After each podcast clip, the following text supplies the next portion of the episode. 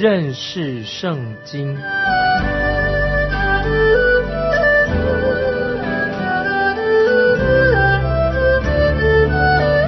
认识上帝的话，把上帝的话带到全世界。本节目是由认识圣经机构和环球广播电台联合制作，欢迎收听。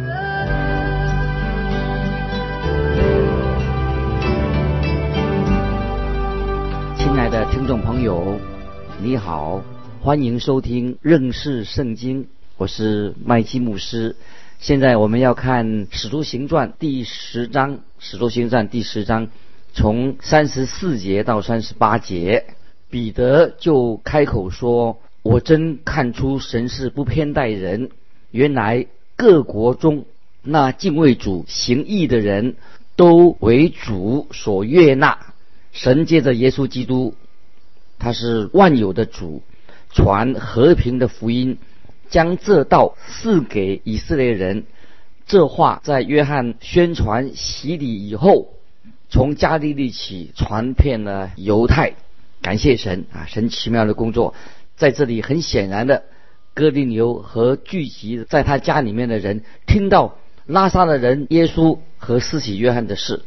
接着我们看三十八到四十节，神怎样以圣灵和能力高拉萨的人耶稣，这都是你们知道的。他周流四方，行善事，医好凡被魔鬼压制的人，因为神与他同在。他在犹太人之地，并耶路撒冷所行的一切事，由我们做见证。他们竟把他挂在木头上杀的。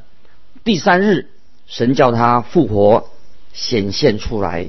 在这里，我们看到西门彼得向他们说到关于耶稣基督所成就的事迹。这些事情是他们已经知道的。彼得很清楚地告诉他们说，主耶稣被钉在十字架上，第三天从死里复活了。神使他复活，要公开的让世界上人知道，这个就是神的福音。缺少任何一点就不算是福音了。在使徒行传每一篇的教导讲道里面都提到耶稣基督的复活，这是整个福音的一个核心，非常重要。如果没有传讲耶稣基督的复活，那就不是福音了。耶稣基督死了、埋葬了，第三天从死里复活，这是历史上千真万确的事实。听众朋友，你和复活的主之间的关系，就决定了你永恒的去处。你将来如何，是在你跟复活的主耶稣之间一个重要的关系。根据罗马书第四章二十五节这样说：基督为我们的罪死了。为我们的称义，主耶稣复活了。接着我们继续看四十一节《使徒行传》第十章四十一到四十三节，不是显给众人看，乃是显给神预先所拣选为他做见证的人看，就是我们这些在他从死里复活以后和他同吃同喝的人。他吩咐我们传道给众人，证明这是神所立定的。要做审判活人死人的主，众先知也为他做见证。接着我们看那个经文说：“凡信他的人，必因他的名蒙赦免。”这是神的应许。我们看到彼得这个人，他虽然会软弱，也会犯错误，但是彼得他是一个很人性化的一个人物，跟我们每一个人都是一样的。但彼得所传讲的福音是什么呢？是耶稣基督死了，复活了。凡信他的人，罪就得到赦免。如果我们不愿意告诉别人这个好消息的话，那么我们就是没有不算向别人传福音啊！听众朋友特别要注意，传耶稣基督复活就是向人传福音。接着我们看四十四到四十八节，彼得还说这话的时候，圣灵降在一切听到的人身上。那些奉割礼和彼得同来的信徒。见圣灵的恩赐也交在外邦人身上，就都稀奇，因听见他们说方言，称赞神为大。于是彼得说：“这些人既受了圣灵，和我们一样，谁能禁止用水给他们施洗呢？”就吩咐奉耶稣基督的名给他们施洗。他们又请彼得住了几天啊，这是四十四到四十八节告诉我们的事情。这被称为外邦人的五旬节，没有错。这一段可以说称为说外邦人的五旬节。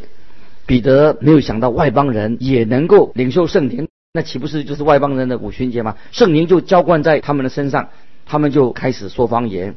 对西门彼得和彼得的同工来说，方言就是印证了神的救恩也临到了外邦人，也是给他们圣灵。后来彼得就说，这证明外邦人也相信耶稣基督的神已经赐下圣灵，叫外邦人悔改，让他们也得着永远的生命。这个在使徒行传十一章十七、十八节就说到了。那么在使徒行传第十五章七到十一节，彼得又再次的提到这个印证，这是印证了圣灵已经临到了外邦人，因为主耶稣基督的恩典给他们，就像使犹太人得救一样，不但是犹太人，也把恩典赐给外邦人。我们要明白，犹太人和外邦人之间的障碍是不容易打开的。当时的犹太人就是不相信说外邦人也会蒙恩得救，虽然主耶稣已经告诉他们，他们还是心里面不信。所以我们看到在哥尼流家里面的外邦人都受了洗。再提醒我们听众朋友要注意，《使徒行传》乃是记载的三个信主的人，就归向耶稣基督的一个代表。我们已经看到了这三个代表人物：埃提阿伯的太监，他是属于韩的后裔。大蜀的扫罗，后来称为保罗，他是闪族的后裔。前面是说是韩韩族的后裔，扫罗是闪闪族的后裔。哥迪牛呢，他是亚佛的后裔。在每个人信主的过程当中，可以说都是借着圣灵，他使他的仆人和神的话，让他们能够认识主耶稣基督。借着他的仆人和神的话，那么圣灵动工，这是奇妙的，就让人归主。在使徒行传十一章，彼得就叙述了外邦人哥林流信主的经过、信主的事情。耶路撒冷的教会并没有因为外邦人信主了、信耶稣了而高兴，他们要求彼得做一个解释。于是彼得必须要为他这样的一个服侍、传福音的过程来做辩护。那么这个对西门彼得来说其实很不容易，为这种事情来给耶路撒冷的教会来做辩，向他们解释。因为他曾经为这件事情做过辩解，那么这一段经文，我们都知道，安提亚这个地方就成为了外邦人教会的一个福音中心。感谢神啊，这非常奇妙，安提亚成为了向外邦人传福音的教会的一个中心。现在我们要看十一章一到三节，使徒和犹太人的众弟兄听见外邦人也领受了神的道，及至彼得上了耶路撒冷。那些奉割礼的门徒和他争辩说：“你进入未受割礼之人的家，和他们一同吃饭。”那么我们知道啊，有这些疑惑跟纷争的事情在教会里面发生的。那么对犹太人来说，西门彼得的做法实在太离谱了。如果说在一个月之前彼得这样说，那么他们也会同意，彼得自己也会同意他们的说法。彼得现在会向他们说，好像表示说他为这个事情来做辩护。彼得在这里说的很清楚，他自己本来也是之前也不想这样做的，但整个事件都是什么？是由于神的圣灵在主导这个事情的发生。现在我们要看第四到第六节，《使徒行传》十一章四到六节，彼得就开口把这事挨次给他们讲解说：“我在约帕的城里祷告的时候。”魂游向外，看见异象，有异物降下，好像一块大布，系着四角，从天坠下，直来到我跟前。我定睛观看，见内中有地上四足的牲畜和野兽、昆虫，并天上的飞鸟。我们看，听到彼得的口气，那个时候他对神的命令也是觉得很惊讶。啊，接着我们看十一章的使徒行传十一章七到十节，我且听见有声音向我说：“彼得，起来宰了吃。”我说：“主啊，这是不可的。凡熟而不洁净的物，从来没有入过我的口。”第二次有声音从天上说：“神所洁净的，你不可当俗物。”这样一年三次就都收回天上去的。啊，这里说收回啊，这里说指的收回天上去，收回就是突然间啊，就是突然就收回到天上啊，这个的这个是意思。接着我们看十一到十五节，正当那时，有三个人站在我们所住的房门前，是从该沙利亚差来见我的。圣灵吩咐我和他们同去，不要疑惑，同着我去的。还有这六位弟兄，我们都进了那人的家。那人就告诉我们，他如何看见一位天使站在他屋里，说：“你打发人往约帕去，请那称呼彼得的西门来，他有话告诉你们，可以叫你和你的全家得救。”我一开讲，圣灵便降在他们身上，正像当初。降在我们身上也一样。这里这一段经文啊，非常的精彩。西门彼得把他心里所想的都说出来了。接着我们看十六、十七节，我就想起主的话说：“约翰是用水施洗，但你们要受圣灵的洗。神既然给他们恩赐，像在我们信主耶稣基督的时候给了我们一样，我是谁能拦阻神呢？”在这里啊，这段经我们看到方言，方言的目的是什么呢？是要向西门彼得做一个印证，圣灵的确确实的降临在他们身上，不然他们怎么知道他们已经是受了圣灵呢？就使他们和信徒啊成为了一体了啊，因为做这个只是一个证明，不然他怎么知道他们已经受了圣灵？使他们跟其他的信徒成为一体呢？那么这个就是一个证明。接着我们看第十八节，众人听见这话就不言语了，只归荣耀与神，说：这样看来，神也赐恩给外邦人，叫他们悔改得生命的，赞美神啊！这太奇妙了，一个人归主的过程啊！这个时候，连信犹太教的也闭口了，他们无话可说，他们就接受。显然这是神的奇妙的作为，于是他们都归荣耀给神。这是一个伟大的日子，福音的门向外邦人现在已经打开了。现在我们看到，知道福音就要进到传到啊世界的啊各地去了。接着我们接下来看十九二十节，那些因史蒂凡的事遭患难四散的门徒，只走到。腓尼基和巨比路并安提亚，他们不向别人讲道，只向犹太人讲。但内中有巨比路和古利奈人，他们到了安提亚，也向希利尼人传讲主耶稣。这里所提到的希利尼人，其实就是他们说希利尼话的犹太人，在习惯上啊，我们传统上称他们是希利尼人。到目前为止。讲到的对象都是针对犹太人而已。接着我们来看二十一、二十二节，二十一、二十二节，主与他们同在，信而归主的人就很多了。这风声传到耶路撒冷教会人的耳中，他们就打发巴拿巴出去，走到安提亚为止。我们看到神的圣灵大大的运行在安提亚这个地方，耶路撒冷的教会也听教。这种好消息也听说了，于是他们就差派巴拿巴到安提亚这个地方。安提亚这个时候已经成为教会的第二个福音的中心，福音中心从耶路撒冷已经转向安提亚这个地方。接下来我们看二十三、二十四节，他到了那里啊，讲巴拿巴到了那里，看见神所赐的恩，就欢喜，劝勉众人，立定心志，恒久靠主。这巴拿巴原是个好人，被圣灵充满，大有信心。于是有许多人归服了主。这里我们看见巴拿巴啊，这位啊，我他把他形容的实在太好了，太真实了。他的确是一个好人，他被圣灵充满，他大有信心。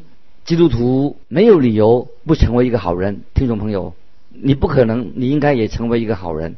巴拿巴是那个地方的啊牧师。可以说传道的他开始做劝勉众人的事工，所以他也做讲道，也做教导的人。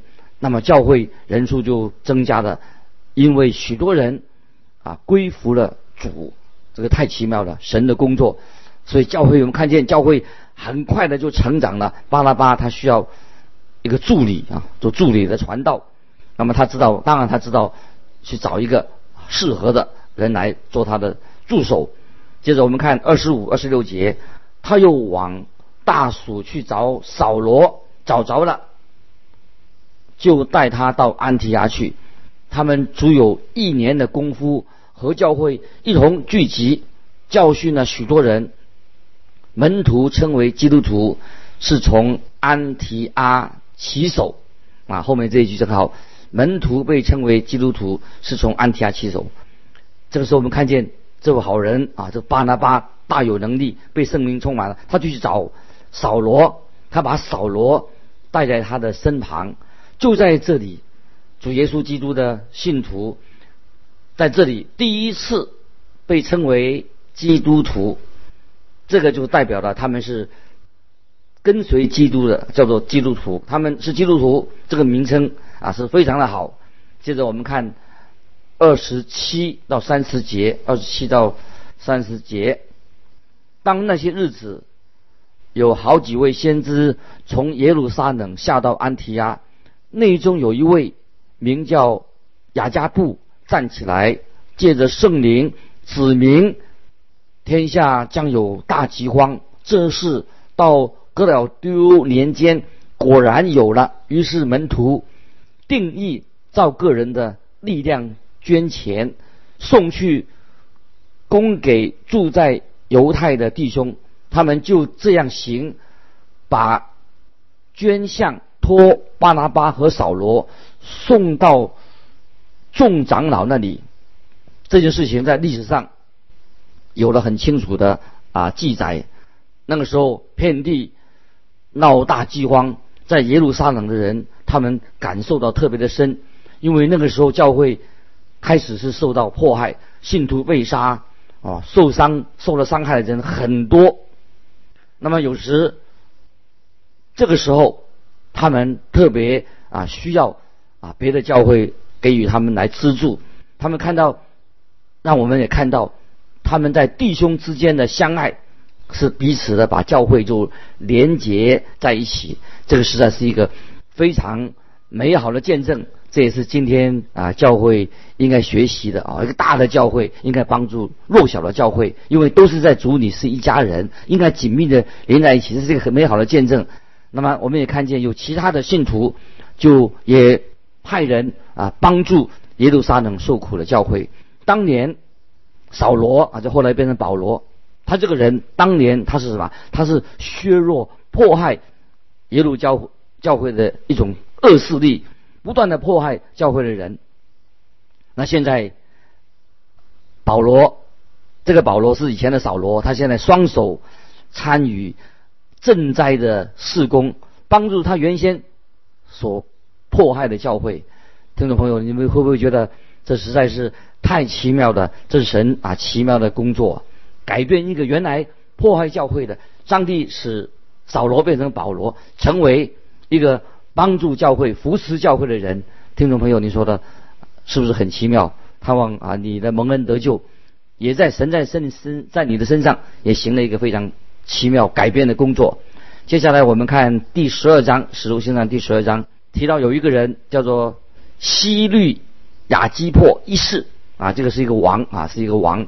这个人开始迫害使徒，我们看到雅各被处决了。彼得被下到监狱里面，但是却神机似的，彼得从监狱里面被释放的。因着神的审判，让这个希律王立刻的死亡。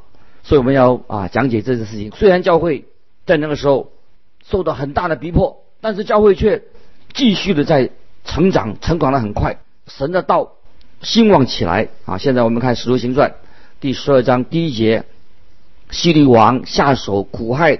教会中几个人，希律王就是希律亚基破一世，他是希律大帝的孙子，在主耶稣降生的时候，希律大帝就是他的祖父，曾经要想谋害主耶稣。我们知道，没有一个家族像啊希律这个家族这么啊敌对啊神的事工。希律家族没有一个人归向神的。当这个时候啊，他们对教会破坏。之前当时的对教会的破坏是来自哪里的？大部分是来自宗教领袖，那特别是那些撒都该人。那现在又破坏来的是由政府来干预这个教会的施工，破坏从这些宗教团体转成了一个政治的团体来破坏教会。也许这个希律王他会要影响其他的团体，他希望别人对他有好感，所以他就下手苦害教会当中的几个人。我们看到苦害这个教会，这个苦害这两个字是很难用这两个字来形容这个虚利王的恶行啊，他的恶劣的作为，他是一个非常残忍的、很冷血的来迫害当时的教会。接着我们看第十二章的第二节，用刀杀了约翰的哥哥雅各，这里说的很直接，他用刀杀了雅各。雅各成为教会的另一个殉道者，他是第二个被提名的殉道者。相信还有很多人在那个时候就为主殉道了。接着我们看第三节，他见犹太人喜欢这事，又去捉拿彼得。那时正是除孝的日子。我们看到雅各被杀的，但是彼得却奇妙的神保留了，把他的性命保留下来。我们看到神在教会中。掌权的这个例子，那有人会问说，为什么雅各会被处死，那么彼得却存活呢？神为什么这样做？答案很简单，一切事情由神来掌管，神掌权，神按照他的主权来行事。我自己服侍主这么多年，看见主耶稣啊，我们的主神取走了一些这个信徒，他见证很好的信徒，把他取走了，那留下来一些人。又把一些另外一些人留下来，为什么神要这样做？那我个人的观点，我就想说，哎，是不是主耶稣啊？我们的神取错人了，啊，留错人了，把好的带走，把不好的留下来。生与死的主权，听众朋友要知道，生与死的主权是在于神，不在于我们。如果我们抗拒神的主权，那这是我错在我们。神是宇宙的主宰，教会也是属于神的，神有主权。来在教会当中按照他的旨意来运作。雅各是耶路撒冷教会中的一个领袖，神却许可虚这个坏的王来杀害他。那彼得也是个领袖，上帝却让他存活，这是神的奥妙的旨意啊，不是我们自己能够决定的。接着我们看第四节，希律拿了彼得收在监里，交付四班兵丁看守，每班四个人，意思要在逾越节后把他提出来。当着百姓办他，希律就派兵丁严加管束彼得。兵中的人数不但多，也很严密，交付四班兵丁来看守彼得。但当天有人会把他彼得劫持走了。接着我们看第五节，于是彼得被囚在监里，教会却为他切切的祷告神。那另外一个翻译这一节的翻译说，教会迫切的向神祷告。他们啊，教会就迫迫很迫切的为西门彼得祷告，求神拯救他。那他们专心在祷告的事情上。接着我们看第六节，第六节，希律要将他提他出来的前一夜，彼得被两条铁链锁着，睡在两个兵丁当中，看守的人也在门外看守，所以他们很严密的把西门彼得哦来看守。那么你想，听众朋友？那彼得，西门彼得现在被锁上两条铁链锁着，睡在两个兵丁当中，那么怎么能够睡得着呢？听众朋友，你也记得西门彼得在克西玛丽园的时候，他怎么做了？他跟耶稣在克西玛丽园的时候，彼得也睡着了。西门彼得没有睡眠的，他很好睡，没有睡睡眠的困难，他不会失眠，他在任何地方他都睡得着。他可能睡在在两个冰丁当中，他睡着了。这样看起来，彼得对神很有信心。在这个情况，他仍然啊可以睡眠。亲爱的听众朋友，今天我们就告在这里告一段落。听众，我们继下次再继续。如果有人心里有感动，欢迎你来信寄到环球电台认识圣经麦基牧师收。我们到这里就告一段落，我们下次再见，求神祝福。